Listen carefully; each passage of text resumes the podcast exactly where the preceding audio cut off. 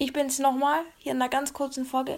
Es gibt schon wieder einen FNAF-Film. Also nicht jetzt nicht der Re also nicht der von äh, Chris Columbus, der ganze Zeit, sondern wenn ihr Disney und dann äh, Five Nights at Freddy's eingibt, die haben 1987 schon mal einen FNAF, also FNAF-Filme gemacht.